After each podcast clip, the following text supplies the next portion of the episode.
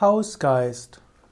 Ein Hausgeist ist ein Wesen, das in einem Haus lebt, insbesondere ein Feinstoffwesen. Es gibt viele Sagen und viele Fabeln um Hausgeister, die in einem Haus oder in einem Grundstück leben. Die Hausgeister sind typischerweise Schutzgeister, sie wachen über Haus und Hof und schützen Menschen, Tiere und Güter.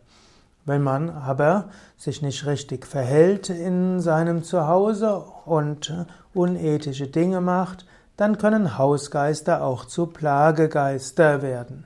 Und so gilt es, mit Hausgeistern freundlich umzugehen und es gilt, Gutes zu tun in seinem Haus und mit anderen, ja, mit anderen Bewohnern des Hauses gut umzugehen und auch mit den Feinstoffwelten und Feinstoffwesen.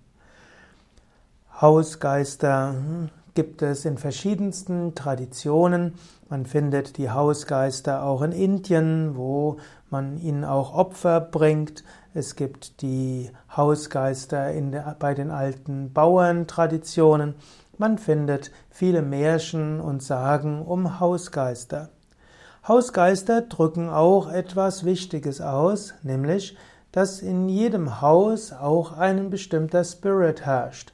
Ob du ihn gleich als Feinstoffwesen sehen willst oder einfach nur sagst, der Mythos des Hausgeistes drückt aus, dass ein bestimmter Ort, ein bestimmtes Haus, ein bestimmter Hof, ein bestimmtes Grundstück eine bestimmte Energie hat.